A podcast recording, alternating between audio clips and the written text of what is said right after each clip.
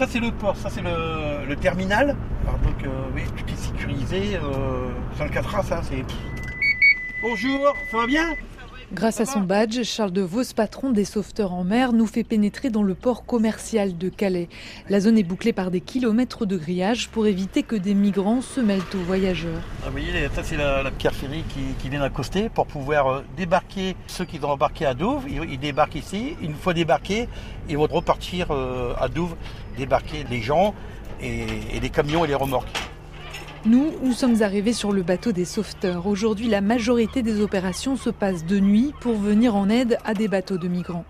Euh, donc le centre opérationnel de sauvetage en mer déclenche l'alerte. Une fois arrivé à bord, je reprends les coordonnées par VHF et puis je vais sur la position de l'assistance qui demande. euh. Nous, euh, le, petit problème que j'ai aujourd'hui, j'arrive, j'en ai 65. Euh, dans deux ans, c'est terminé pour moi. J'aurai plus accès aux alertes. Alors donc, je suis en train de chercher mon successeur. Dans le temps, on avait beaucoup plus de marins, mais le problème, c'est qu'on voit que la flottille de pêche diminue de plus en plus.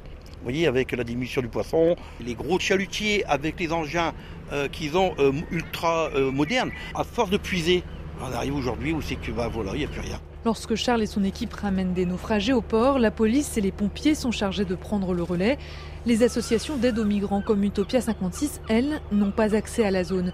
Thomas est coordinateur. La semaine dernière, on a été présent à un retour de naufrage et donc on était bloqué par les grilles.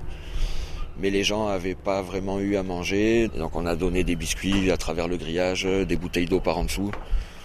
Et après, on a pu constater bah, que la protection civile n'était pas là pour distribuer des affaires. Les gens sont partis un peu mouillés. Il y a 30 et quelques personnes à qui ils ont juste dit euh, go, go, go. Et dans les personnes, il y avait euh, deux femmes, il y avait un jeune. Les forces de l'ordre sont pas allées lui demander s'il était mineur pour le mettre à l'abri. Et après, on a tourné pendant une demi-heure dans Calais, mais on n'a pas su retrouver les gens. La nuit, Thomas fait donc le tour des plages des environs pour venir en aide aux personnes naufragées ou à celles qui n'ont pas réussi à prendre la mer. Bah là, on s'est arrêté passer un point de vue où on voit assez loin et euh, vu qu'on avait croisé des CRS qui étaient garés un peu avant, bah pour voir si euh, ils sont dans les dunes euh, en train de chercher du monde ou peut-être en intervention. Et du coup, là, c'est au moins pour pouvoir constater de comment se passe l'intervention et que ça se passe bien pour les exilés. Cette nuit-là, aucune ombre ne se détache de l'obscurité. Sur la plage de Calais, le soleil et les baigneurs ont fini par reprendre leurs droits. Loin de là, dans un parc, un homme attend, assis sur son matelas de camping. Je rentre chez moi en Afghanistan. J'en ai informé les autorités. Ils vont me renvoyer là-bas dans une ou deux semaines. J'ai passé trois mois à dormir dehors à Paris pour demander l'asile. La préfecture m'envoie à la police, la police à la préfecture. Ils ne donnent aucune aide, même pas de l'eau.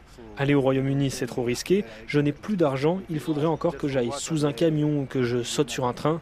Moi, j'ai un problème cardiaque, maintenant je ne peux plus faire ça. J'ai dépensé 25 000 euros que je dois rembourser à mes proches. J'ai déjà voyagé depuis l'Afghanistan via l'Iran, la Turquie et l'Italie. Un long voyage, je suis fatigué, je préfère rentrer chez nous. Long way, long distance. I'm pretty tired from. It's better our place for me. Pourtant, en Afghanistan, les talibans ont repris le pouvoir depuis un an. One day everyone will die. Tout le monde meurt un jour. Peut-être qu'ils me tueront, mais je préfère quand même rentrer. but still I live.